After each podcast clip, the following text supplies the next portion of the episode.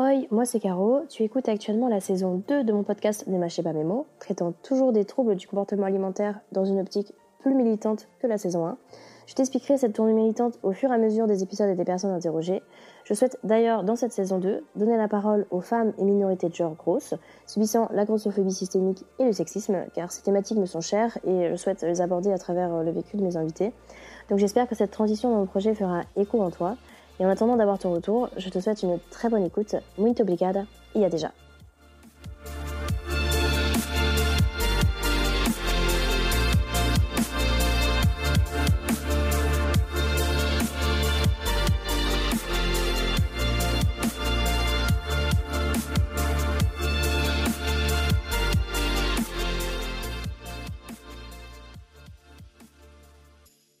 Bonjour à tous. Bonjour tout le monde, j'espère que vous allez bien. On est avec euh, Zina aujourd'hui. Bonjour. Bonjour. Je laisse te présenter du coup Zina. Je m'appelle Zina. Mon compte Instagram c'est zine euh, underscore AI. AI c'est, euh, ce sont les initiales de alimentation intuitive, qui est une approche sur laquelle je me suis spécialisée après avoir eu le malheur d'avoir moi-même un parcours de 20 ans de troubles alimentaires. Voilà, donc euh, c'était pas mon métier à l'origine, mais je me suis récemment reconvertie dans la thérapie et j'accompagne des personnes qui, qui, souffrent de troubles alimentaires, mais, mais pas que d'ailleurs. Donc voilà. Quand j'ai refait un petit peu le, récap euh, de, des questions que je voulais te poser, euh, je t'ai reposé la question par rapport à, à ton rapport à l'alimentation, par rapport à la dernière fois où on s'était euh, on s'était parlé. Tu m'avais dit que ça avait un petit peu que ça avait changé du coup ton rapport à la nourriture. Est-ce que tu peux développer un petit peu qu'est-ce qui a changé depuis la dernière fois qu'on s'est parlé? C'est assez simple, euh, malheureusement tristement simple parce que beaucoup de gens connaissent ça, mais, euh, mais avant pour moi manger c'était compliqué. Euh, manger c'était source d'angoisse en fait, et c'est d'autant plus angoissant qu'on a besoin de manger tous les jours. Je me préoccupais beaucoup de ce que j'allais manger en amont, je me faisais pas mal de nœuds au cerveau. Et quand je mangeais, je culpabilisais. Et après avoir mangé, je me faisais encore des nœuds au cerveau sur ce que j'avais mangé, si c'était trop, si c'était pas assez, si c'était assez bien. Et quand c'était trop, bah, foutu pour foutu, autant vraiment manger. Et je faisais des compulsions. Ça, c'était l'état pendant la maladie. Quand on a fait euh, le, premier, euh, le premier enregistrement, Caro, euh, ça allait beaucoup mieux. je me faisais moins de nœuds au cerveau. J'étais vraiment, ma guérison était en cours. Mhm. j'avais plus de compulsions, mais j'avais encore beaucoup de pensées beaucoup de pensées parce qu'aujourd'hui c'est omniprésent dans l'espace public. Mhm. Ah, est-ce que c'est l'heure de manger? Ah, est-ce que c'est raisonnable? Bon, je vais mériter mon bikini pour cet été, donc vaut mieux que je refasse un peu plus de sport. Enfin, c'est ce genre de pensée qu'on a tout le temps que aujourd'hui, vraiment, sincèrement, j'estime avoir complètement déconstruit. C'est-à-dire que euh, mon rapport à la nourriture, je le comparerais à euh, le rapport qu'on a à notre vessie quand on a envie de faire pipi. Je sais que l'exemple peut être rigolo, mais en fait, il n'est pas anodin. Euh, aujourd'hui, quand on a envie de faire pipi, ben, on, va, on va aux toilettes et après, on et après, on n'y pense plus du tout. Ça prend pas mhm. plus d'espace que ça dans notre cerveau. On ne se dit pas vas-y, pas maintenant, c'est pas l'heure, je vais boire, je vais boire moins d'eau, comme ça je ferai pipi que ce soir. Enfin, on rentre pas dans mmh des trucs de stratégie. Et ben maintenant, pour manger, c'est pareil. J'ai faim, je mange et j'ai mangé. Voilà. Euh, j'ai pas faim, j'ai envie de manger parce qu'il y a un truc, ben, je mange et c'est fini. C'est tout. En fait, ça m'arrive de manger euh, pour d'autres raisons que la faim, mais ça se passe toujours très bien. Ça, c'est hyper chouette. D'accord, il n'y a pas de. T'as plus aucune euh, réflexion. je veux dire, tu réfléchis plus quand tu manges, quoi. Voilà, c'est vraiment naturel et. Bah, ça me génère plus de ça me génère plus de nœuds au cerveau je me je me dis plus pendant mille ans euh, oh là là je suis pas dans les conditions pour manger des légumes ou oh là là il va falloir que je remange de ça parce que euh, ça va pas être Enfin voilà, je rentre pas dans les dans des considérations sur l'alimentation. Je me dis juste ah j'ai faim. Et quand je sens que c'est pas parce que j'ai faim mais que je suis énervée, par exemple je me surprends en train de mettre la main dans le paquet de chips parce que ça arrive à tout le monde et que je sens que c'est parce que je suis énervée, je me dis ah je me connais maintenant, je me suis tellement observée avec la thérapie que je me dis euh, ah là il y a un truc qui t'a énervé ah ah bah c'est ça. Bah, je crois que ça mmh. vaudrait une bonne petite conversation avec la personne avec qui il y a eu un conflit, par mmh. exemple. D'accord. Donc euh, je trouve ça, je trouve ça très chouette. D'accord, oui, tu t'es beaucoup observé. Mais je me pose quand même une petite question. Est-ce que tu est-ce que tu te poses des questions au niveau nutritionnel? Ou vraiment c'est as une envie, tu, tu manges et tu te poses pas la question de des apports nutritionnels Ou est-ce que, si tu te poses la question, c'est sereinement. voilà, je voulais savoir à ce niveau-là. Ah ben, c'est. C'est une excellente question, merci Caro, parce que, parce que je crois vraiment que dans le chemin de guérison, quand on a souffert longtemps de troubles alimentaires, c'est important euh, je le prône, même si c'est pas politiquement correct, c'est important de passer par une période où euh, l'apport nutritionnel, on s'en fout. Mhm. Je m'explique, on s'en fout pas de façon générale, c'est important, euh, mais je crois qu'on a besoin de, décorréler notre prise alimentaire de ce type de considération pour pouvoir guérir. Qu'on a, si on a envie de Nutella, bah, de s'autoriser à manger de Nutella, ou si on a envie d'un burger, de s'autoriser à le manger et avoir une période où, euh, on se dit bon ben d'abord je guéris et je verrai ça plus tard. Moi j'en ai eu besoin en tout cas. Et aujourd'hui, euh, bien sûr que j'ai réintégré parce que je pense que manger c'est pas si anodin. On mange euh, on mm. mange pour vivre, mais on mange aussi pour socialiser, on mange aussi pour des raisons culturelles. C'est des moments où notre identité gastronomique s'exprime. Et euh, on peut aussi manger pour des raisons politiques. Euh, dans mon cas, je sais que c'est important euh, de manger des aliments en circuit court, le moins transformé possible. Je cuisine pas mal. Mais je fais tout ça sans que ce soit un nœud au cerveau. Parce que parfois, nos convictions nos convictions idéologiques sont une excuse pour faire vivre le trouble alimentaire. Il existe des gens euh, qui, dans leur végétarisme ou leur véganisme, vont en fait surtout mettre de la restriction avant de, de, mettre de l'idéologie. Et c'est là où c'est compliqué. C'est important d'apprendre à les décorréler pour pouvoir se nourrir correctement, en fait. D'accord, ouais. Je, suis totalement d'accord. Et pour aussi se libérer, du coup. Exactement. Mmh. Justement, c'est ce, ce dont tu me parlais. Tu me parlais de libération par rapport à, par rapport à ton alimentation. C'est comme ça que tu, tu, tu résumerais du coup comment tu te sens aujourd'hui, libéré et, et naturel, enfin je veux dire naturel, naturel dans le sens où c'est tu te poses beaucoup moins de questions et quand tu te poses une question justement quand tu dis ah je suis énervé, euh, c'est pas du tout, euh, il y aura pas d'émotion euh, de culpabilité ou quoi que ce soit, euh, de sentiment de culpabilité, c'est simplement tu te questionnes sur pourquoi mon comportement est euh, tout d'un coup impulsif, mais pas vraiment en rapport avec la nourriture, mais plus par rapport à ton ressenti intérieur, je pense du coup, oui, si je comprends en fait, euh, oui, oui, j'ai appris, j'ai appris à les, à les détecter. Ben, j'aime beaucoup les deux, les deux adjectifs que tu as relevés parce que libérer, euh, c'est sûr. Euh, mmh je, je, je, considère que ma maladie a été une prison mentale pendant 20 ans, donc c'est vraiment ce que je ressens. Je me sens, je me sens libérée. Guérir, c'est se libérer de tout ça. Et puis, et puis naturel, c'est intéressant cet adjectif parce que ben, ça l'a jamais été pour moi. Hein. L'alimentation intuitive, c'est un nom un peu piège parce que euh, mm. parce qu'il n'y a rien d'intuitif pour des personnes comme nous qui ont été conditionnées par la culture des régimes à réapprendre à manger intuitivement. Tout est anti-naturel entre guillemets. C'est ça a été. Je suis passée par une mm. grosse période où j'étais obligée de, réfléchir à ma façon de manger, alors que je réfléchissais déjà. Donc euh, donc oui, euh, c'est devenu. je sais pas si c'est l'adjectif naturel que j'utiliserais, mais c'est devenu serein. C'est-à-dire qu'il m'arrive des trucs voilà, tu vois, il m'arrive des trucs, euh, mais mais je trouve ça génial que tu aies choisi ce mot parce que c'est ça qu'on vise. Ce qu'on aimerait, c'est naturellement manger, comme dans ma comparaison avec le fait de faire pipi. C'est censé être naturel, c'est censé être intuitif. C'est pas le cas parce que notre société nous a conditionnés autrement. Et aujourd'hui, j'ai déconstruit ça. C'est-à-dire que je me dis plus euh, ça, ça vaut tant de calories et ça, faut que je compense. J'ai plus ce genre de pensée. Maintenant, juste, je vois quand je vois que je suis en train de. Je prends l'exemple du paquet de chips parce que c'est un classique, mais ça peut être les bonbons au bureau, ça peut être je sais pas quoi. Tu sens que c'est pas de la faim, qu'il y a quelque chose d'un petit peu compulsif dans ton comportement.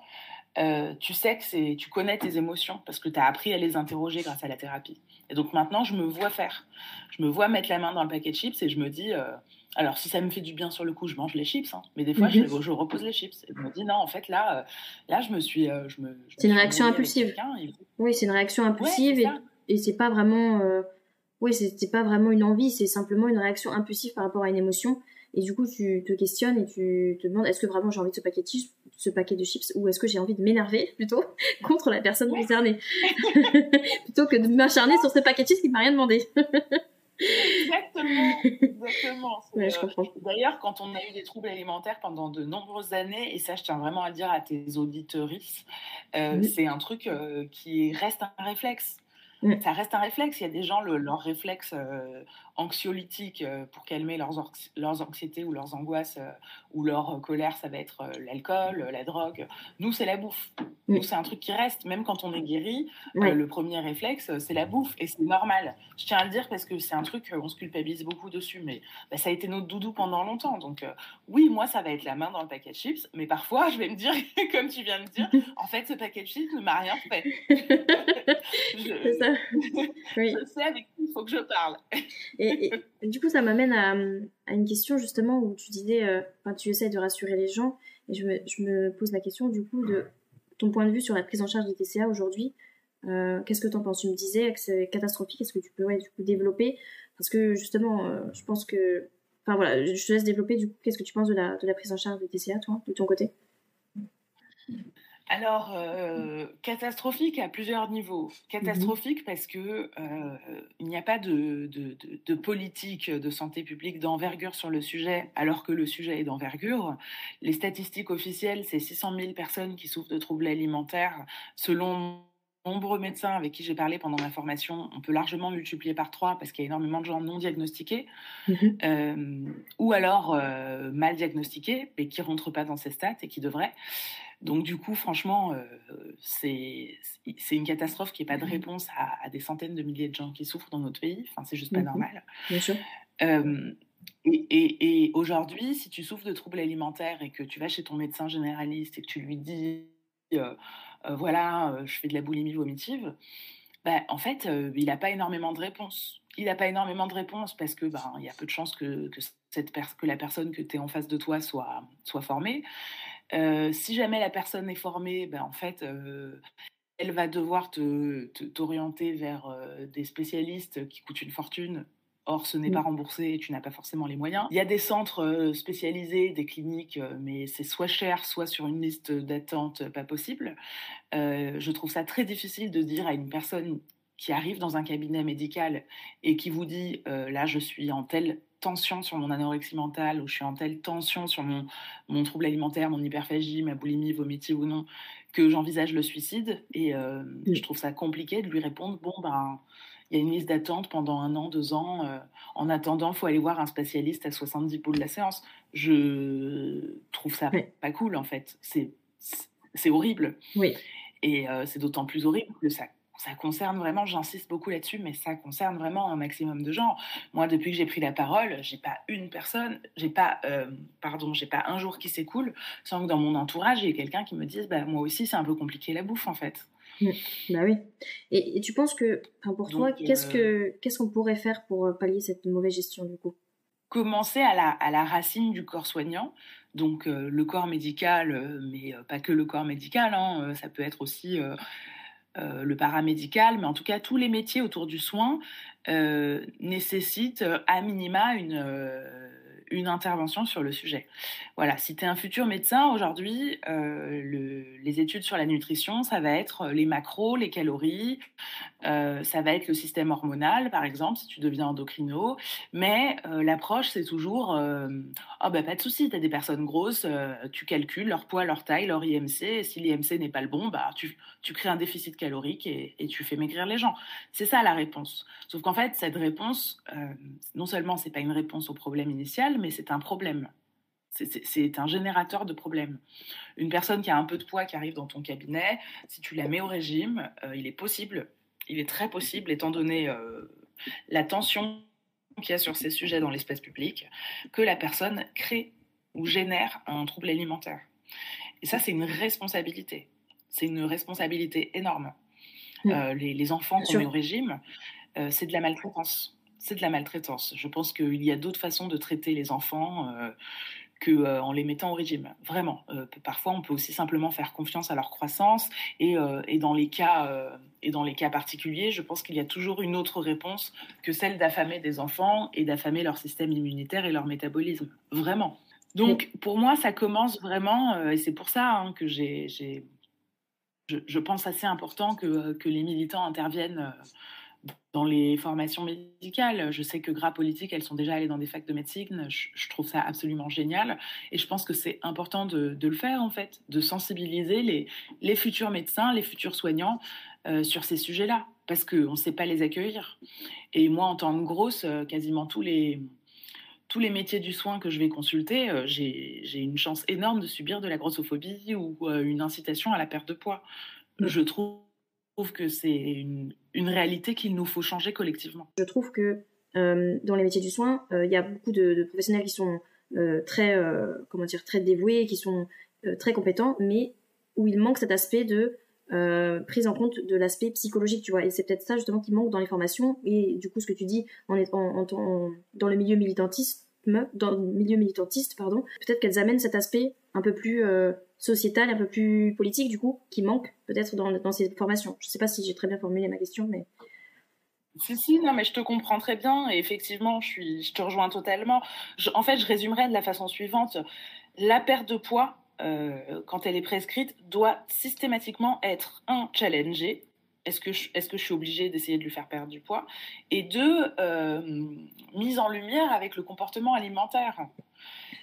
Si, en tant que soignant, euh, tu as dans ton cabinet euh, une dans ton cabinet ou dans l'espace dans lequel tu, tu, pratiques une personne qui euh, dont tu estimes que ce serait bien de lui faire perdre du poids, bah déjà, est-ce que c'est ultra nécessaire? Parce que bon, parfois, franchement, on voit des gens se faire prescrire des régimes pour 4 kilos, donc ridicule. Et, et surtout, quel est son comportement alimentaire? En fait, la question du comportement alimentaire à ce jour est extrêmement tabou. Mm. Et euh, tu as raison de parler de psychologie parce que c'est de ça qu'on parle. Hein. Le comportement alimentaire, c'est mm. surtout le mot comportement qui compte. Euh, c'est surtout euh, l'état émotionnel dans lequel se font tes prises alimentaires qui méritent d'être interrogées. Tu me disais que tu as fait une formation, toi? Tu, Est-ce que tu peux la une, une, formation pluridisciplinaire du coup? Et à Lambda, c'est ça? Exactement ça s'appelle? C'est ça. D'accord, voilà. Et du coup, est-ce que tu peux développer euh, qu'est-ce que qu'est-ce que cette formation t'a apporté concrètement? Qu'est-ce que ça implique comme changement? euh, bah, j'ai fait une, je me suis formée, euh, j'ai fait une formation pluridisciplinaire d'accompagnement des troubles alimentaires avec plusieurs courants, de, l'introduction à plusieurs courants de de formes de psychologie, euh, avec euh, voilà de la nutrition. Mm. Euh, de, on a abordé aussi les questions de, chirurgie bariatrique, de diététique. on a parlé des appétits spécifiques. On a on est revenu un peu aussi sur des, des notions un peu plus euh, physiologie, médecine, etc. Mais c'est vrai que l'essentiel de, la formation et l'essentiel du travail pour accompagner les troubles alimentaires, à mon avis, c'est, euh, tu le disais à l'instant assez légitimement, clairement la psychologie. Mm-hmm. Et moi aujourd'hui, quand je travaille, euh, j'utilise l'approche de l'alimentation intuitive, qui est celle qui m'a le plus séduite, mais en réalité, je l'accompagne de, psychologie transgénérationnelle parce que je pense que la façon dont, tes parents mangent, tes grands-parents mangent, peuvent aussi influer sur ton comportement alimentaire, euh, d'analyse transactionnelle, parce que je pense que dans tes, dans tes schémas, euh, euh, quand, tu, quand tu fais des compulsions, bah, ça peut pas mal éclairer de savoir que tu as, deux parties de ta personnalité, celle, qui, celle qui a très envie de manger et celle qui a très envie de l'engueuler d'avoir envie de manger, tu vois, mm. pour, pour, pour vulgariser au maximum. Donc, je, pense que, euh, c'est que, c'est la psychologie qui peut nous aider vraiment à sortir de, ce marasme de troubles alimentaires. Je pense que c'est hyper important. C'est là-dessus que je, que je base mon approche. C'est, mhm. là-dessus que j'accompagne les gens. Et il nous faudrait des gens qui soient... Euh, il nous faudrait de plus en plus de gens formés peu importe que ce soit à l'alimentation intuitive ou non, franchement, je suis euh, suis pas une ayatollah de, toutes les approches. L'important, c'est que vous vous entendiez bien avec la personne qui vous accompagne. Donc, peu importe le courant dans lequel elle s'inscrit. Par contre, qu'elle soit formée dans une euh, idéologie anti-régime. Il faudrait de plus en plus de soignants qui aient conscience de à quel point les régimes et les restrictions alimentaires, les pertes de poids intentionnelles sont délétères pour la santé. Parce que si vous vous faites accompagner par quelqu'un qui, qui, euh, pense que minceur égale bonheur, pour la faire très courte, bah, vos chances de retomber dans les, dans les travers de l'obsession sont quand même assez là. Quoi. En fait, être anti-régime, c'est cool. Enfin, mais en fait, si la personne euh, qui nous accompagne n'est pas euh, formée à d'autres, bah, ce que je disais, aux oppressions, etc., est-ce qu'elle serait capable d'accompagner suffisamment, tu vois? Parce que je pense qu'il y aurait une, une, une dynamique ou une variable qui, manquerait peut-être pour, pour avoir une prise en charge complète, en fait. C'est ça que je veux dire, mais je ne sais pas si je l'ai bien exprimé. Je comprends bien ta question, je la trouve hyper intéressante. En fait, là, pour le coup, on est sur, euh, sur un. Alors, c'est pas. C'est complètement corrélé, mais là, c'est encore un, un, autre sujet. Et euh, mmh. comme tu dis, tout est politique. Hein, politique, étymologiquement, c'est la vie de la cité. Donc, tout ce qu'on vit est politique. Et effectivement, mais ça, ça ne s'applique pas qu'aux troubles alimentaires, ça s'applique à absolument tous les problèmes qu'on rencontre, vraiment, et à toute la thérapie de façon générale, elle ne peut pas se faire de façon décorrélée de la vie en société. Mmh. C'est-à-dire que dans, la, dans la, la, majorité des approches thérapeutiques aujourd'hui, on considère qu'on travaille à l'échelle individuelle. Mmh. Or, l'être humain est un animal social. Donc, pourquoi les personnes qui ont des troubles alimentaires sont majoritairement des femmes? Pourquoi euh, euh, tout le monde veut être mince? À un moment donné, euh, on, présente ça comme une affaire de goût personnel. Ah, moi, il y a des filles grosses qui sont très jolies, mais moi, je veux être mince. Non, non, non. Tu, tu, veux être mince parce que depuis que tu es petit, petite, euh, tu entends que mince, c'est mieux, que mince, c'est plus joli, que gros, c'est pas beau. Euh, d'ailleurs, quand on insulte quelqu'un, on dit un gros mot. Il y a, cette, il y a cette grossophobie latente qui est présente dans, nos, dans, nos, dans tous les messages verbaux et non verbaux qu'on reçoit dans les espaces dans lesquels on grandit qui est très très très forte. Et en fait, aujourd'hui, une femme de notre âge, elle a 9 chances sur 10 d'avoir déjà fait un régime. Parce que tout l'invite à ça. Les publicités dans la rue, euh, celles sur les quais de métro, euh, les séries que tu regardes, il n'y a jamais de femmes grosses dedans. Il n'y a jamais, euh, jamais d'hommes gros non plus d'ailleurs. Enfin, il n'y a, jamais de, a jamais de personnes grosses. Et la question des représentations, par exemple, elle est hyper importante parce que ça s'applique aux personnes grosses, mais ça s'applique aussi aux personnes racisées, ça s'applique aussi aux personnes, euh, euh, aux minorités de genre, euh, aux personnes non binaires, ça s'applique aussi aux orientations sexuelles. ça devient relativement, ça change un peu, mais ça reste minoritaire. Donc parfois même les séries qui vont changer, on va mettre une grosse, mais comme par hasard dans la série, elle essaye de perdre du poids. On va mettre une personne homosexuelle, et puis et puis ça reste quand même des représentations très très biaisées. Donc tous les messages qu'on reçoit depuis qu'on est petit petite nous invitent à être la plus mince possible, mais aussi à être à essayer d'atteindre cet idéal de beauté qui est, soyons clairs, mince, masculin, masculin parce qu'être une femme c'est quand même plus compliqué, euh, riche parce qu'être pauvre c'est pas drôle, hétéro, euh, en bonne santé, valide, enfin voilà. Donc euh, dès qu'on s'éloigne de ça, nos chances de souffrir et, et, et, de l'être en thérapie, quand on en a les moyens, sont assez grandes. Quoi. On ne peut pas accompagner les gens de façon décorrélée de ce qui se passe et avoir conscience de la pression qu'il y a autour de l'injonction à la minceur, c'est hyper important pour accompagner des personnes souffrant de troubles alimentaires. oui. Ça me paraît essentiel. En fait, ce que je me pose comme question, je pense que c'est ça que j'essayais d'expliquer, c'est comment euh, former une, une grande majorité de personnes qui ne subissent pas ces oppressions. En fait, comment, euh, tu vois, j'essaie d'imaginer une formation où, donc il y a à la fois de l'anti-régime, mais pour, moi, euh, l'anti-régime, c'est une conséquence de la grossophobie euh, sociétale.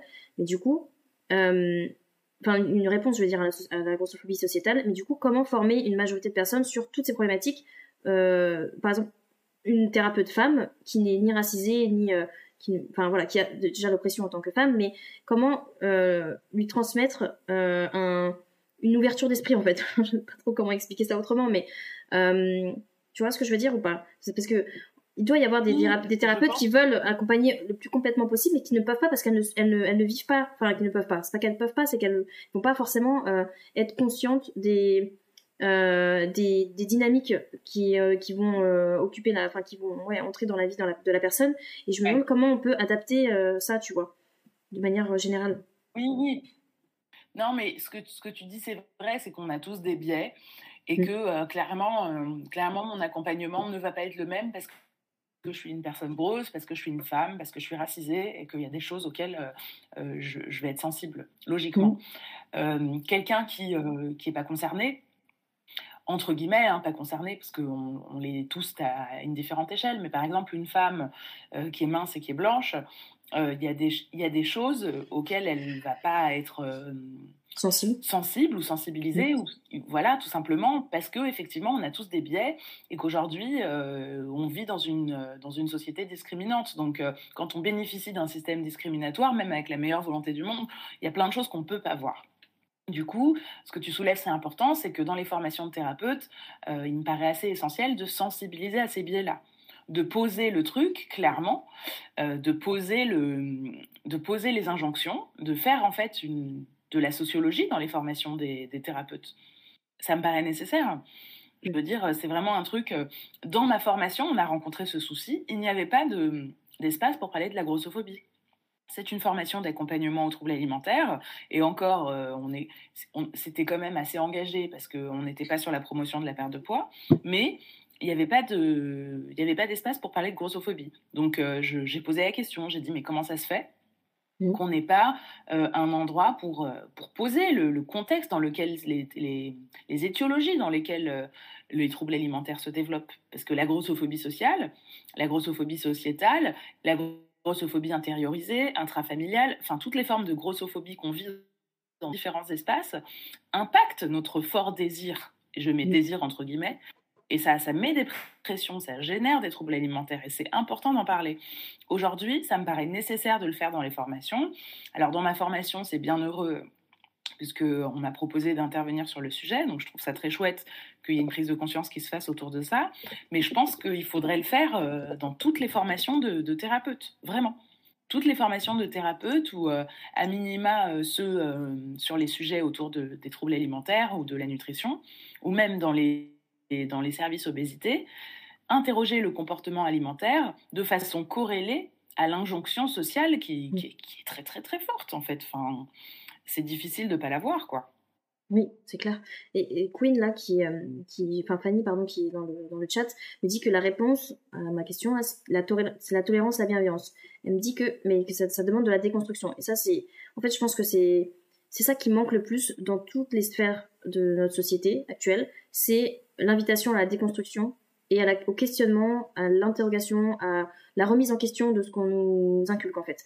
Euh, si j'étais pas, euh, si je vous avais pas connu, euh, je dis vous, le, petit comité de, personnes qui qui sont formées à l'alimentation intuitive ou même avant que tu sois formée, si je vous avais pas connu grâce à notamment à Eliane, je sais pas si je me serais, enfin si j'aurais pu euh, être euh, ouverte à la déconstruction comme je, je le suis aujourd'hui au niveau de, toutes ces injonctions qui me maintenant qui me sautent au visage et qui m'agressent maintenant de manière évidente.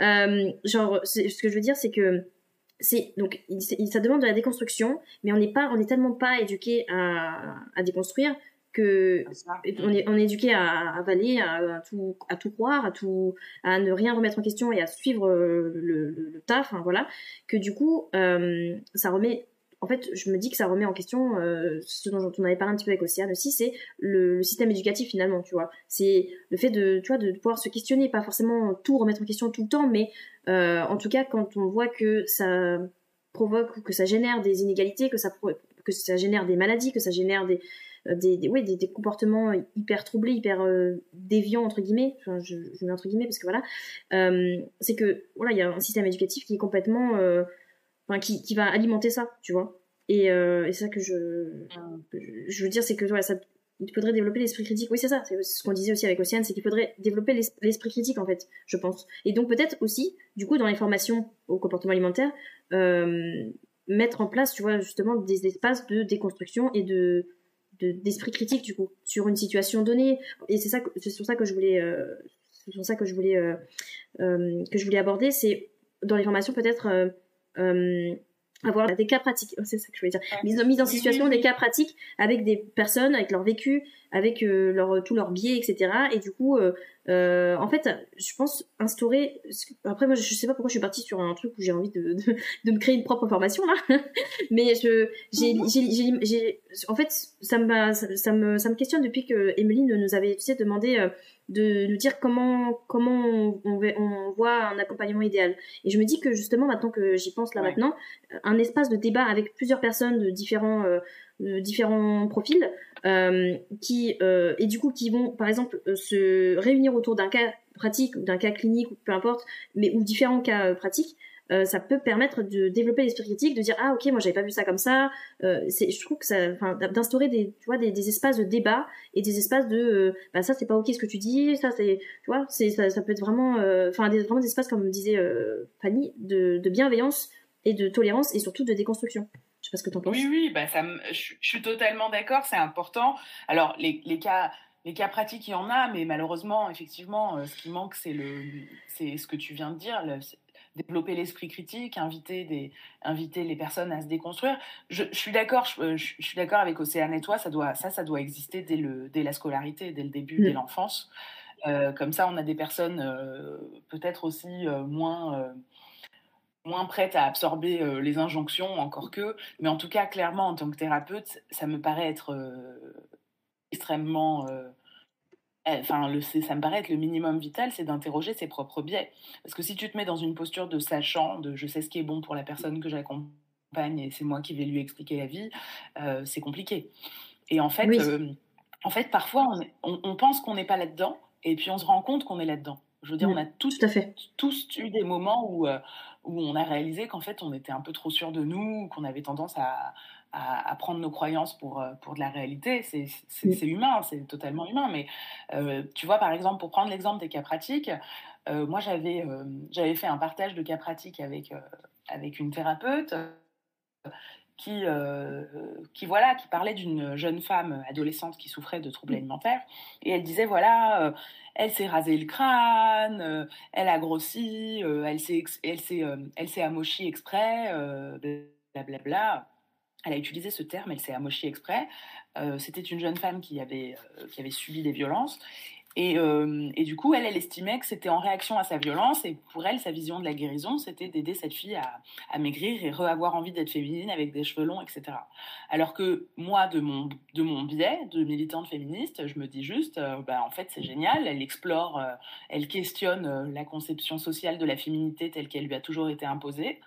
Euh, elle, elle rase ses cheveux, elle, euh, elle fait euh, elle fait des entorses au code qu'on impose à toutes les petites filles du monde, euh, elle explore sa zone en fait. Elle explore un peu sa zone de réflexion autonome et euh, je vois pas du tout ça comme un truc pourri. Et mon objectif, c'est pas du tout de lui dire de remettre des jupes et du rouge à lèvres, tu vois. Oui. c'est vraiment un truc euh, hyper important. Et pourtant, cette thérapeute présentait ce cas pratique et, euh, et, et, elle le sait si elle se reconnaît parce qu'on en a longtemps parlé.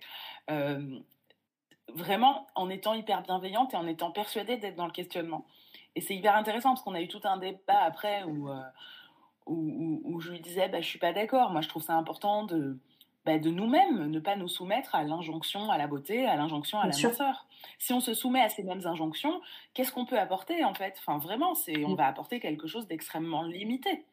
Parce que finalement, euh, la personne, à la fin de l'accompagnement, elle repart avec cette même obsession qu'on mm. partage euh, collectivement de euh, euh, faut être mince, faut être jolie, faut avoir les cheveux longs, faut avoir les ongles peints, etc. Mm. Quoi. Mais du coup, je trouve ça super. Donc vraiment questionner tout le temps. Oui. Oui, excuse-moi, non, non c'est moi qui. Excuse-moi, je t'ai coupé. Non, j'ai dit, je trouve ça super, du coup, que tu aies pu la questionner, du coup, sur, son, sur sa pratique professionnelle. C'est super parce que, du coup, elle s'est rendue compte, avec un échange, qu'elle n'était pas, elle pas forcément aussi bienveillante qu'elle le pensait sur ce, sur ce point-là. Et du coup, ça lui permet de prendre du recul et d'adapter sa pratique et donc de l'améliorer. Donc, c'est ça que je trouve super, c'est d'être, euh, non, non, pas euh, toi en tant que thérapeute, moi je sais mieux, je fais mieux que toi, mais plus, écoute, moi je pense que c'est je pense pas pense pas comme toi je suis pas d'accord avec ce que tu dis voilà pourquoi euh, voilà qu'est-ce que tu penses de, ma réflexion et du coup qu'elle soit réceptive à cette réflexion pour après adapter sa, pratique je trouve ça vraiment super du coup c'est ça ça que je disais. Je trouve ça vraiment super parce que ça permet de bah, d'enrichir en fait d'enrichir sa pratique et de dire ok là effectivement j'avais des billets je pensais que que je l'aidais, que je répondais, euh, que j'interprétais bien son comportement, alors que finalement euh, je lui rajoutais euh, une, une, pression ou je lui rajoutais une injonction, en fait, comme tu dis, à la beauté. Et du coup, bah, pour s'en défaire, bah, j'ai pu discuter avec d'autres thérapeutes. Enfin, tu vois, être ouvert comme ça, c'est super parce que bah, c'est ce qu'il faut, je pense, ne pas rester renfermé sur sa pratique et sur ses... en pensant qu'on aide alors que peut-être finalement on amplifie, tu vois, les, les oppressions. Oui, non, mais c'est sûr, interroger sa pratique, c'est primordial. Euh, les thérapeutes ont des espaces, euh, alors pas, pas, tous, mais ils ont des espaces avec de la co-vision, de la supervision, mmh. des endroits pour s'interroger. C'est génial et c'est hyper important. il faut, enfin il faut, non, il faut, c'est une mmh injonction, chacun fait comme il peut, mais, mais l'idéal, c'est c'est d'interroger ces biais-là. Dans le cas des mmh troubles alimentaires, de les interroger. Mais moi-même, en discutant avec des personnes, j'ai moi-même remis en question certains de mes propos. je trouve ça important, je le fais régulièrement. Par exemple, si je dois donner un exemple, je, sais qu'au début, j'étais assez militante dans ma façon d'être anti-régime, et parfois, je manquais un peu de compassion face à des personnes qui voulaient, entre guillemets, perdre du poids quand même. En me disant, oh là là et alors qu'en fait, euh, ben, c'est difficile dans cette société. Euh, Bien sûr. C'est hyper difficile d'être, euh, d'être, gros ou grosse et, et l'envie de perdre du poids, à un moment donné, c'est quelque chose que même moi, en tant que thérapeute, malgré mes, mes convictions, c'est important de l'accueillir. C'est important de l'accueillir et, et, ça reste le, le, corps de chacun, chacune. Et justement, je, je vais faire une très belle transition, merci. j'ai très beaucoup de mal avec les transitions généralement, donc du coup là je suis ravie que tu m'aies tendu euh, la perche. Euh, par rapport au corps justement, euh, qu'est-ce que quel, rapport tu entretiens avec ton corps aujourd'hui Du coup, tu me disais que encore une fois tu me parlais de libération et que tu avais retrouvé le plaisir de t'habiller, le plaisir de ne pas t'habiller aussi, le plaisir de te balader. En fait, ce que ça me faisait poser comme question, c'est que tu me disais que tu t'es réapproprié ton corps et je voulais savoir réapproprier par rapport à quoi exactement? Comment tu perçois ton corps aujourd'hui du coup? Ben, en fait, c'est simple. Quand j'étais euh, quand j'étais malade, parce que j'estime vraiment que c'est une maladie, euh, je considérais mon corps comme un comme un véhicule en attendant d'avoir le vrai corps. En fait, c'est comme si le corps que j'avais, il comptait pas. Un jour, je serai mince, je serai jolie, euh, mais là, le corps que j'ai, bof. Et mhm. donc, du coup, je répondais pas à ses besoins. Donc, si j'avais faim, évidemment, je mangeais pas parce que c'est voilà, ça faisait partie de des obsessions, des injonctions, mais euh, voilà, si j'avais besoin euh, euh, de mettre de la crème, de m'hydrater, de m'habiller, enfin rien ne me procurait du plaisir. Et j'ai eu du plaisir avec mon corps, qui a été un plaisir extrêmement éphémère quand j'ai été mince, parce qu'évidemment j'estimais que j'avais le corps qu'il fallait. je traitais mon apparence extérieure bien, mais, mais mon apparence intérieure pas bien, puisque je vomissais plusieurs fois par jour. Donc on n'était pas non plus encore dans un bien-être physique établi. Mais euh, ce qui s'est passé quand j'ai entamé mon, processus de guérison, et je trouve ça intéressant, c'est que j'ai d'abord euh, commencé à me dire, euh, bon, ok, comment je fais pour être mince? Bon, d'accord, alors comment je fais pour être une grosse acceptable? Comment je fais pour être belle quand même? Tu vois? Et donc, je, me, je, faisais un peu ce truc de la grosse jolie, je m'habille, machin, je fais des photos, blablabla. Bla, bla. Et puis ensuite, euh, en avançant dans ma déconstruction et dans mes réflexions, je me disais, mais putain, mais pourquoi je veux être belle en fait? Enfin, c'est quoi le. Pourquoi je, me, je mets autant d'énergie là-dedans? Tu vois, et avec, euh, avec les, questionnements féministes, euh, avec la déconstruction de la grossophobie, bah, tu déconstruis aussi l'injonction à la beauté de façon générale. Pourquoi je mets énormément d'énergie à m'épiler? Pourquoi je mets énormément d'énergie à me manicurer Je dis pas que j'ai tout arrêté, hein, mais je dis mmh. juste que j'ai tout questionné. Et tout questionner, ça m'a fait vachement de bien. Et du coup, je suis revenue à une vision fonctionnelle de mon corps. C'est-à-dire qu'au début, je me disais, ben n'empêche, euh, voilà, euh, aujourd'hui, j'ai un corps euh, qui est gros, qui est d'apparence racisée, qui est valide. Je, peux faire ça, je peux pas faire ça. Enfin, je, je, suis revenue à une analyse beaucoup plus fonctionnelle. Et puis, j'ai éprouvé du plaisir avec mon corps. Je, quand je fais de la randonnée, quand j'ai fait du sport, bah, j'ai kiffé. Quand j'ai euh, quand j'ai fait l'amour, bah, j'ai kiffé aussi. Enfin, tu vois, quand je l'ai mangé, j'ai kiffé. Puis, à force de kiffer avec mon corps dans un présent qui n'est pas euh, un espèce de futur projeté, c'est pas mon corps en attendant, c'est vraiment mon corps. J'ai appris à réhabiter mon corps. Et euh, ce que je te disais quand je te parlais de libération, du plaisir de, de me balader à poil chez moi, je te disais ça en mmh rigolant, mais c'est vrai que j'ai plus ce truc de regarder mon corps avec ce mépris, cette condescendance de bon, en attendant que c'est fini et ça fait du bien et c'est une vraie libération. Tu me disais que tu te montres plus du coup sur les réseaux. Et pourquoi tu te montres plus sur les réseaux? En fait, euh, je, je, je, te le disais à l'instant, j'ai beaucoup interrogé la, l'injonction à la beauté. Mmh euh, dans l'injonction à la beauté, il y a cette pression, les réseaux sociaux, l'injonction à montrer son corps, à pas montrer son corps. En fait, être une femme dans cette société, mmh euh, c'est être soumise à pas mal d'injonctions paradoxales. Donc, il euh, faut être mince, mais il faut être bonne cuisinière. faut faire des enfants, mais il faut avoir une carrière. en fait, il y a juste un moment où j'avais envie d'appuyer sur stop. Et donc, sur les réseaux, il y a ce truc de faut mettre son corps en valeur. Faut, faut être jolie, mais faut pas être vulgaire. En fait, stop, vraiment stop. J'ai pas envie de contribuer à la sacralisation de, de l'apparence physique, euh, même si c'est pour montrer un corps gros mais beau quand même. Enfin, tu vois, genre fuck en fait. J'ai pas envie euh, de montrer mon corps. Je, je cache mon, enfin, je cache. Mm on n'a pas besoin de ça, j'ai pas envie de contribuer à ça, euh, j'ai pas envie de faire des selfies, j'ai pas envie d'être dans la sacralisation de mon apparence physique. Je trouve que mon apparence physique, on s'en fout. Ce que j'ai envie d'apporter sur les réseaux, c'est ma réflexion autour de, de, la déconstruction, euh, c'est de ma de ces, injonctions-là, ma réflexion autour de ma guérison sur euh, les troubles alimentaires, ma réflexion autour de mon approche thérapeutique, mais j'ai pas envie de contribuer à ce, à ce dogme de l'apparence-là, que je trouve assez délétère. Et euh, ce, que je, ce que je dis souvent pour, pour expliquer, c'est que je ne montre pas mon corps sur les réseaux pour la même raison que je montre mon corps dehors. C'est que mon corps, il a le droit d'exister sans être beau. Si il y a des personnes qui trouvent que, je, que mon apparence pose problème, eh ben, ce sont ces personnes qui ont un problème de tolérance. Et vraiment, euh, je suis très euh, partisane de renvoyer la responsabilité à l'autre et euh, de laissons les corps des femmes tranquilles. Quoi. Mmh. Notre corps n'est pas systématiquement fabriqué, mis au monde pour plaire aux hommes cis et hétérosexuels. Tout à fait. Je le pense sincèrement. Mais, mais qu'est-ce que tu penses du coup du fait de rendre, de donner de la visibilité au corps gros du coup sur les réseaux? Qu'est-ce que tu penses de ça? Ben, euh, Je pense que c'est important de, de, questionner les représentations et je pense que c'est important de, de, montrer des corps gros, euh, c'est sûr, j'en suis intimement convaincue. Je pense que ce serait important que dans les castings de séries, euh, il y ait des personnes avec des morphologies, mais j'ai même pas envie de rajouter que gros, mais des morphologies normales en fait. Je pense que c'est important de changer la norme. tant que la norme est celle-là, montrer, montrer des corps gros c'est bien, mais euh, ce sera toujours dans ce carcan de euh, oh regardez il y a des personnes qui arrivent à être grosses en, qui arrivent à être heureuses en étant grosses en fait euh, laissez-nous tranquilles. En fait ça renvoie en fait, ça renvoie tout au physique en fait à l'apparence physique et, à l'importance du corps en fait. Mm. ouais c'est ça donc euh, moi je salue les femmes qui ont le courage de, euh, de montrer euh, leur corps gros et, et, nu sur les réseaux en disant ben voilà c'est pas si terrible et tout ça mais déjà elles, déjà les, elles se prennent des tombereaux de merde et c'est pour ça que force et soutien à elles vraiment parce que tu as des commentaires horribles et tout machin. On peut penser que c'est nécessaire de passer par là. Moi je crois que notre souffrance elle est pas nécessaire. Je pense qu'on a assez souffert.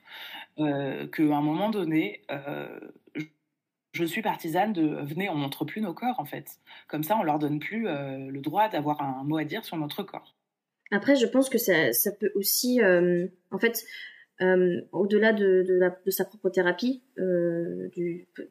par, par, les, par, les, par, laquelle les gens peuvent passer en montrant leur corps, ça peut aussi permettre à, en fait, à, à une grande partie des personnes qui vivent avec la norme et qui pensent que c'est réel de voir d'autres choses en fait. C'est aussi ça, c'est en changeant la norme, tu montres euh, autre chose que la norme, du coup. Et euh, je pense que c'est aussi important, tu vois, les comptes comme, euh, comme Océane, pour moi, sont hyper... en fait, donc elle montre régulièrement son corps, mais en fait, ce que je trouve vraiment cool avec le compte d'Océane, c'est que c'est pas... elle montre pas son corps pour montrer son corps, elle montre son corps parce qu'elle vit, en fait. Elle vit juste... donc elle nous montre sa vie, donc enfin, je veux dire... ce qu'elle veut montrer sa vie évidemment, mais son parcours de vie, avec son corps, avec ou avec et sans son corps d'ailleurs. Et du coup, pour, euh, enfin, je sais, j'allais dire ça comme si c'était un objectif, pas du tout, mais euh, et moi personnellement, ça me permet de Enfin, je sais pas, je, je trouve que c'est hyper euh, inspirant en fait. Euh, elle, elle, dégage quelque chose et ah c'est pas uniquement, c'est pas uniquement par rapport à son corps du coup. Mais euh, mais ce que je veux dire, c'est que ça peut, ça permet ce genre de compte de se dire, en fait, on s'en fout du, corps qu'elle a. Juste, elle vit, en fait, enfin, elle vit sa vie, elle, elle est heureuse et, et du coup, et justement, je pense qu'elle doit se prendre, elle, doit régulièrement se prendre des commentaires par rapport à son corps. Enfin, c'est même pas, je pense, c'est sûr, elle l'avait déjà montré, etc. Et ces gens-là, je ne comprends pas. C'est quoi leur objectif de vie à part être juste méchant et, et insultant? Mais euh, en fait, euh, finalement, enfin voilà, c'est juste, euh, elle a le droit d'exister. et je pense que parfois, elle doit être dans cette dans cette dynamique de mon corps, j'existe, j'ai le droit d'exister avec mon corps et ou pas en fonction de ses postes. Tu vois ce que je veux dire? Je, je sais pas si c'est clair ce que je veux dire, mais mais mais je trouve ça hyper inspirant et donc mais par contre enfin je, je, respecte aussi le fait que toi tu ne veuilles pas le montrer mais je voulais avoir ton avis sur les personnes qui le font et qui euh, qui du coup euh, véhicule autre chose que la norme du coup. Oui, en fait, je, euh, je trouve ça super. Je suis pas, moi, j'ai cette position-là, mais je suis pas une ayatollah de ma position. J'estime pas que, euh, enfin, je sais pas comment expliquer. Si, en même temps, je, viens de dire, venez, on montre pas nos corps. ce que je veux oui, mais c'est ce que je veux dire, c'est que je respecte totalement euh, le point de vue qui consiste à dire il faut, il faut montrer des corps, il faut montrer des corps gros. Et, et je viens de le dire à l'instant, c'est hyper important de de, changer nos représentations, de les challenger, de mettre des gens dans des séries, euh, de mettre des mm. gens, euh, de, mettre des corps euh, normaux, de mettre plus de représentation quoi. Mm. oui, oui, voilà, c'est ça. Normaux, c'est maladroit, mais en tout cas de changer la norme, de faire en sorte que que Caro, nos corps à nous deux, soient, la norme aussi, en fait. Mm. Il y a un moment où, quand tu vas acheter tes fringues et que, et que tu t'aperçois qu'il il y a plus de 44 parce que euh, dès le premier jour des soldes, parce qu'en fait la France entière s'habille en 44, tu te dis pourquoi, euh, alors que dans les magasins c'est obvious que la France entière s'habille en 44, il y a personne qui fait du 44 sur les écrans que je regarde. Ah c'est vraiment euh, donc ça me ça me paraît important. Je trouve que ce qu'Océane fait c'est absolument génial et, elles sont plusieurs et je trouve ça hyper cool. pour autant, c'est aussi une source de souffrance. Bien sûr. Euh, on vit mm. dans un monde intolérant et euh, c'est une souffrance dont, moi j'ai envie de me préserver et dont j'ai envie d'inviter les femmes à se préserver. Euh, après, admiration, force et admiration à celles qui s'exposent et qui, et qui montrent leur corps en mode on vous emmerde. Parce que je suis d'accord avec elles, on vous emmerde, on a le droit d'exister dans l'espace public. Exactement. En fait, c'est ça. C'est que en fait, je pense que ouais, sur les réseaux, je je sais pas trop encore comment moi je me positionne parce que par, enfin contrairement à, à vous deux où vous avez quand même une grande communauté, moi j'ai pas une très grande communauté et je suis très bien d'ailleurs. j'ai pas besoin d'avoir une grande communauté. Et ce que je veux dire c'est que euh, bah, les réseaux ça sert entre guillemets à quand même à partager sa vie, à partager son vécu, son expérience, etc. Et, euh, et c'est vrai que parfois personnellement, bon, bien que j'utilise très peu les réseaux, euh, en fait, je me sens tout de suite bridée euh, sur certaines, sur certains réseaux, notamment Instagram, parce que il y a toute cette pression, toute cette, euh, oui, toute cette pression autour du corps, toute cette pression autour du, du parfait, du, il faut le poste, euh, voilà, qui soit hyper bien travaillé, hyper bien, ou alors vraiment hyper, bah ouais, hyper perfectionné. Et, et euh, qui est pas implique, et pas que tout soit lisse, etc. Du coup que du, coup déjà directement on est bridé. Et quand on veut aller contre ça euh, comme euh, le fait Océane en étant juste elle-même et, et, en travaillant toujours quand même extrêmement bien ses postes, bah du coup il y a ce côté, il y a de la pression en fait. Alors que on devrait pouvoir juste en fait si j'ai envie de poster mon corps et parler d'autres choses enfin voilà tu vois c'est ça devrait être normal mais on a quand même avant de le faire cette question de bon qui est-ce qui va me tomber dessus? Enfin on va me tomber dessus dans tous les cas et c'est dommage, tu vois, c'est tellement dommage parce que euh, on peut vouloir euh, pas forcément, euh, enfin, on peut vouloir montrer, quand je dis montrer son corps, on peut juste vouloir, voilà, montrer une photo de d'une robe qu'on aime bien, etc. Comme moi je l'ai fait d'ailleurs récemment. Et il y a quand même cette question de, ouais, est-ce que je vais être jugée? Enfin, je sais pas, est-ce que je vais être jugée? C'est, je vais être jugée. Comment éviter ça Comment éviter la souffrance? Effectivement, en le faisant, en ne le faisant pas, mais du coup, à la base, j'avais quand même envie de le faire, tu vois, j'avais envie de partager ça et tu vois ce que je veux dire? C'est que du coup, es un, on est un peu dans une, espèce de, de conflit, enfin de euh, voilà, ce que dit euh, ce que dit Fanny, c'est vouloir être spontané, genre juste j'ai envie de partager un truc, j'ai pas envie de me prendre la tête, mais malheureusement, je vais devoir me prendre la tête parce que je suis une femme, parce que j'ai un corps gros, parce que et tu vois, ce que je veux dire, c'est c'est pénible. voilà ma conclusion, c'est que ça me ça me saoule, ça me saoule de me poser des questions. Ah j'ai juste envie de mettre une photo et évidemment, enfin, je, je, dis ça comme ça, mais euh, moi j'ai même plus. En fait, je suis un peu, je commence à rejoindre ton Enfin, je sais pas trop. En fait, je suis vraiment entre les deux personnellement, mais moi, ça rejoint un peu ton point de vue de arrêtons de montrer les corps parce qu'en fait, on s'en fout des corps. Enfin, on s'en fout dans le sens où c'est, ça fait pas ta valeur humaine. Mais en même temps, ça fait, mon corps fait partie de moi. Mon, mon corps, euh, c'est mon habitat. Enfin, c'est, c'est mon, c'est mon véhicule. Enfin, je, comme tu dis, c'est, mais c'est quelque chose qui, qui, avec les années, euh, en fait, pour moi, mon corps euh, est tout aussi important que ma personne dans le sens où, enfin, je veux dire, euh, dans le sens où il fait partie de moi. Pour moi, c'est un tout et il y a des, toutes les traces que j'ai sur mon corps, euh, toutes les traces, je veux dire toutes les marques, donc les vergetures, etc., tout ce que tu veux, toutes les toutes les cicatrices ou j'en sais rien. Pour moi, ça fait partie de mon vécu et du coup, je, je dis pas que j'ai envie de montrer euh, toutes ces cicatrices ou quoi que ce soit, mais en fait, je, pour moi, c'est un tout en fait. Ma personne, c'est mon caractère, tout ça, mon corps, mais mon corps unique ne, ne, fait pas ma valeur mais tu vois ce que je veux dire? Je, en fait ce que je veux dire c'est que mon, mon corps pour moi est euh, il, il, a vécu des choses tu vois et du coup je ça ça m'embête de fois de pas pouvoir juste euh, ouais tu vois d'exister en fait pour moi il, il, doit exister et pas juste être caché parce que je veux me préserver en fait je, tu vois ce que je veux dire? Je sais pas si c'est très clair. J'ai toujours ça, mais parce que je, je pars tellement loin dans ma tête que je. Voilà quoi. Je comprends bien. Non, non, je comprends bien. Euh, effectivement, effectivement, euh, les réseaux, c'est pas le truc le plus spontané du monde. et parfois, on aimerait bien pouvoir juste poster une photo et s'en foutre. En fait, ce que je voudrais préciser, c'est que je montre pas mon corps. C'est pas juste pour éviter la, la souffrance des commentaires, parce que parce qu'effectivement, c'est une posture tout à fait ok de se dire en fait je m'en fous. Euh, c'est vraiment un geste politique. J'ai pas envie de contribuer à la, sacralisation de l'apparence euh, extérieure. Euh, après, je trouve ça, je trouve ça super que, encore une fois, qu'il y ait des femmes qui se montrent et qui et qui montrent qu'on peut qu'on peut paraître autrement. mais c'est un peu ce que ce que tu décris, c'est valable que, pas que sur les réseaux. Enfin, je veux dire, moi, quand je mm. me mets en maillot de bain à la plage, aujourd'hui, je me fais, je le fais dans une sérénité absolue, mais les premières fois que euh, je me suis mise en, bikini de pièces alors que je suis grosse à la plage, bah, c'était une pression.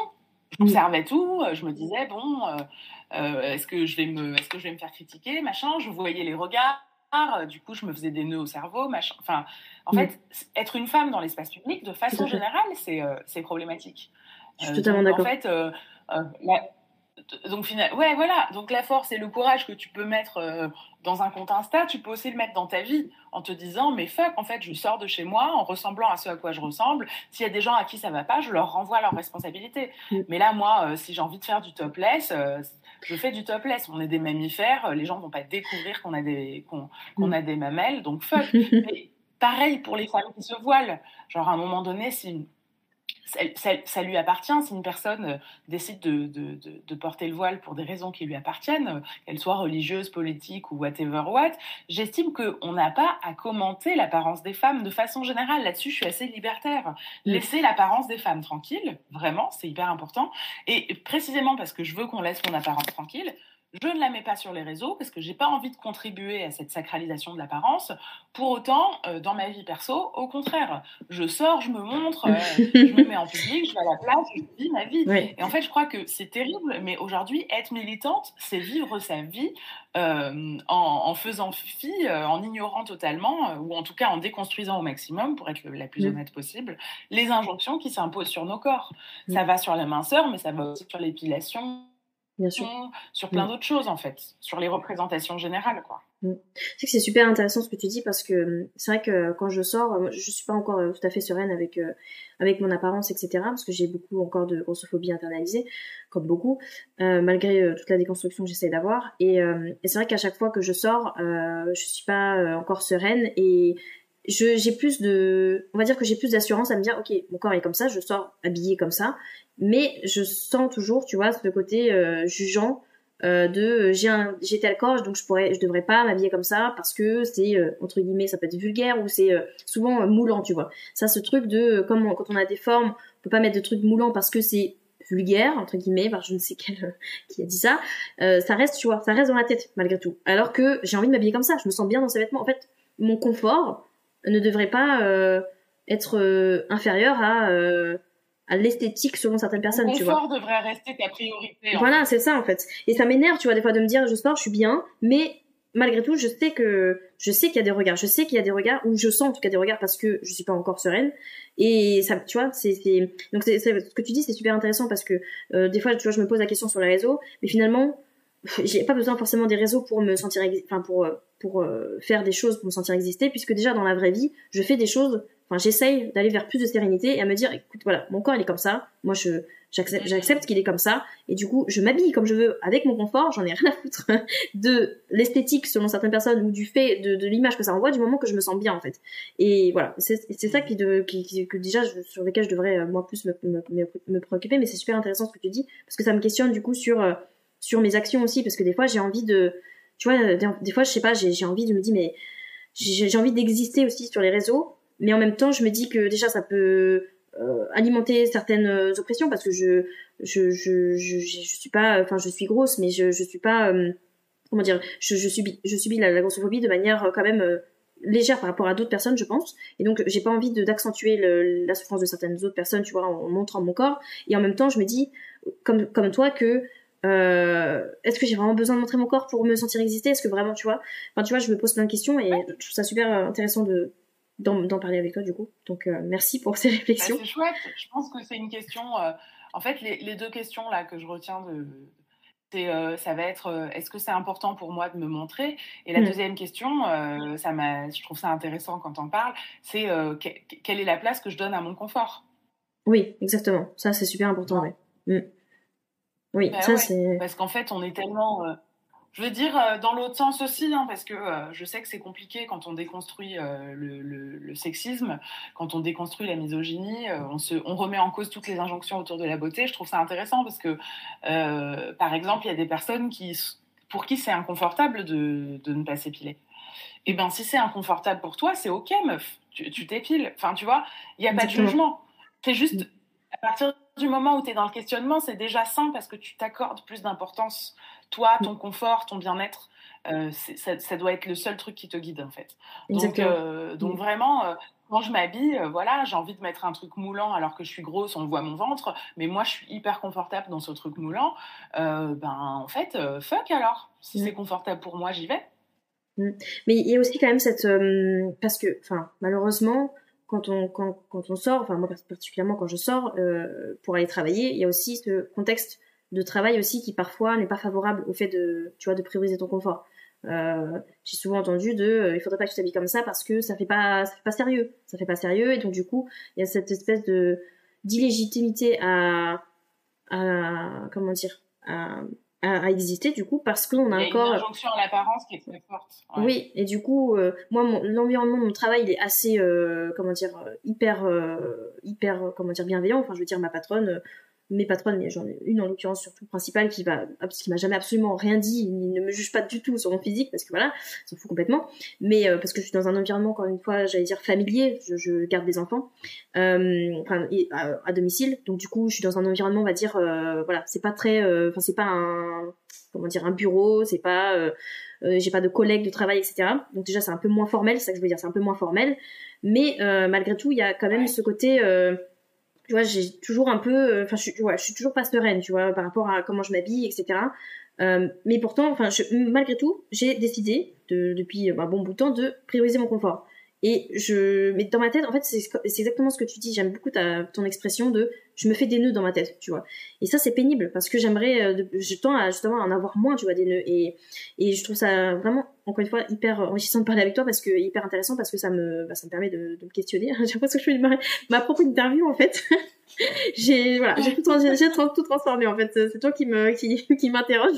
Non mais voilà, ça c'est pour ça aussi que je fais ça, c'est pour ma pour m'aider moi mais aussi aider les gens qui, qui nous écoutent évidemment à se questionner ah du coup. Et, oui, et c'est j'aime bah ouais, j'aime beaucoup euh, ta façon de, de... enfin ça, ça me permet en tout cas de vraiment euh, comment je me perçois en fait et comment je comment je quelle, place je donne à mon corps tu vois dans, dans ma vie. Je sais qu'il est là je sais qu'il existe. En ce moment je suis un peu dans le voilà il existe et je, je m'en occupe pas forcément autant que ce que je souhaiterais au niveau euh, au niveau compassion au niveau euh, soin enfin je sais pas trop comment expliquer mais je le laisse exister. C'est ça surtout là. Je suis dans une phase de je le laisse exister et donc je le laisse exister confortablement. Et ça c'est vraiment ce que tu disais hyper important. pour moi c'est confortablement. c'est ouais c'est ça c'est au niveau des vêtements tout ça c'est ouais oui c'est mais bon, il y a quand même toujours de, quand je m'habille d'une certaine manière et que je me regarde dans le miroir et comme tu dis, tu vois, des trucs moulants, on voit le ventre, je sais que euh, au niveau euh, sociétal, c'est mal vu, tu vois, de voir le ventre, de voir euh, des trucs qui dépassent. Mais moi, personnellement, je sais que si je sortais pas, je, je mais enfin, je me vois, je en fait, j'apprends de plus en plus à me dire, bah, c'est comme ça qu'il est, en fait, encore. Il, a, il a des vagues et c'est joli. Enfin, moi, je les trouve, enfin, je sais même pas si c'était joli, c'est même pas joli, c'est juste, c'est, c'est juste, en fait, tu vois. Parce que je veux dire, j'ai même pas de de d'affect positif ou négatif c'est juste comme ça tu vois. Et en fait enfin pour moi c'est entre guillemets neutre. Enfin c'est pas vraiment neutre mais euh, tu vois ce que je veux dire? Et ça ça me saoule en fait que du coup je dois me, quand je sors et du coup que je, bah du coup je j'expose mon corps parce que bah juste voilà je sors donc on me voit. Et bah je, je me passe des nœuds dans ma tête de euh, donc euh, des fois je me je me surprends un peu à rentrer le ventre alors que pourquoi faire en fait? Je sais que les gens ils vont pas ils vont rien me dire mais c'est tellement intégré c'est tellement ancré que du coup bah ça devient un truc euh, anxiogène tu vois c'est c'est pénible alors que juste tu veux exister le plus important et qui me qui me paraît entamé là et qui est le plus important à mon sens et, je pense que ça peut être un bon mot de la fin c'est que euh, mm. l'important c'est de c'est de se questionner et de s'observer Et tu vois, quand tu t'observes et que tu me dis, bah oui, mais je, me, je rentre le ventre, je trouve ça dommage. Oui, mais tu t'observes, c'est déjà bien. C'est-à-dire que tu n'es plus dans une systématisation, dans une absorption des injonctions. C'est-à-dire que toutes les femmes absorbent des injonctions qui ne leur appartiennent pas. Là, tu te réappropries ton truc. Tu te réappropries ta réflexion. Ah, pourquoi je fais ça? Ah, bah tiens, je me suis grillée en train de faire ça. Ah, bah tiens, c'est intéressant. Et quand, une fois que tu es là-dedans, pour moi, le processus, il est, il est largement enclenché et, et, euh, et c'est l'autoroute vers euh, le mieux-être, quoi. Donc, c'est vraiment ça. Euh. Tout à fait, bah, tu as raison, c'est le mot de la fin. c'est. non, non, c'est. Bah, du coup, j'avais pas. Enfin, j'avais d'autres questions. Ah, si, oui, j'en ai une quand même. Je me demande quelles sont tes inspirations au niveau, à, tout, à tout point de vue, au niveau des réseaux, au niveau de, de ton militantisme, au niveau de, tout ça. Quelles, quelles, sont tes inspirations? J'ai eu une espèce d'explosion cérébrale en lisant un livre euh, qui s'appelle Le génie lesbien, qui a été écrit par Alice Coffin, euh, qui euh, justement analyse un peu toutes ces. Ben, la façon dont la société patriarcale s'organise et s'organise autour du traitement de l'information, de la place des femmes dans, dans l'espace public. Enfin, c'est vraiment passionnant. Donc, je vous recommande fois mille si vous ne l'avez pas lu de de le lire. J'ai euh, aussi eu euh, beaucoup, beaucoup, beaucoup de plaisir à écouter un podcast qui s'appelle Le cœur sur la table, qui interroge euh, qui interroge notre rapport aux autres, notre conception des relations, notre rapport aux représentations et les représentations de la dite féminité comme une construction sociale. Je trouve que c'est passionnant, vraiment passionnant. On est amené à se poser beaucoup de questions. En écoutant ce podcast, j'ai lu énormément de trucs derrière. Enfin, ça a beaucoup enrichi ma réflexion. Donc pareil, si vous ne connaissez pas, je vous invite vraiment à découvrir, c'est très très chouette. Après, euh, il y en a plein d'autres, je ne sais pas combien de références je peux donner. Euh, récemment, j'écoutais un, podcast de Titu Lecoq qui s'appelle Rends l'argent, qui interroge notre rapport à l'argent, euh, notamment notre rapport à l'argent en couple. Donc, donc je trouve ça pareil, culturellement hyper intéressant. Il y, y, a le podcast Yes qui va bien reprendre, bientôt reprendre là à la rentrée 2022. Je, je vous invite à suivre, mais je posterai des infos là-dessus. Yes, c'est un podcast féministe qui invite les femmes à témoigner sur, sur leur victoire dans leur quotidien. Et je trouve ça hyper ressourçant, hyper inspirant, parce que dans le militantisme, il n'y a pas que des choses négatives, il y a aussi des personnes qui nous inspirent et je trouve ça chouette de les faire parler. Et puis après, euh, après euh, bah voilà, sur, euh, sur, sur le féminisme de façon générale, et notamment tout, tout, ce qui est lié aux injonctions de beauté, de minceur, etc. Il y a le livre de Mona Chollet qui s'appelle Beauté fatale, que j'ai trouvé super intéressant.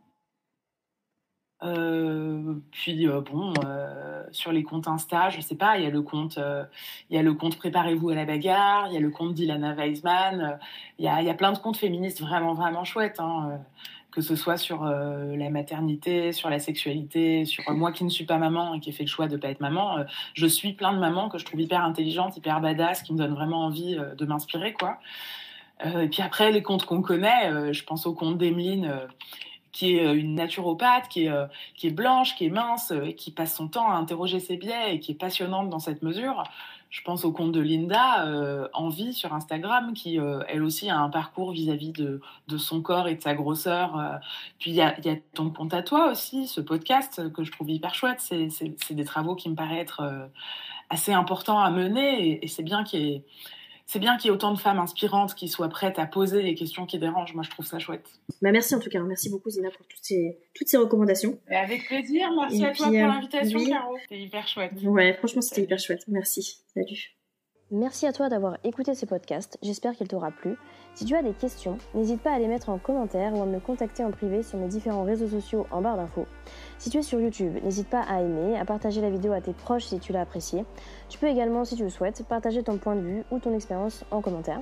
Également, si tu es une personne grosse, subissant le sexisme et la grossophobie systémique avec un passif de TCA, eh bien n'hésite pas à me contacter pour que tu puisses à ton tour partager ton expérience au sein de mon podcast.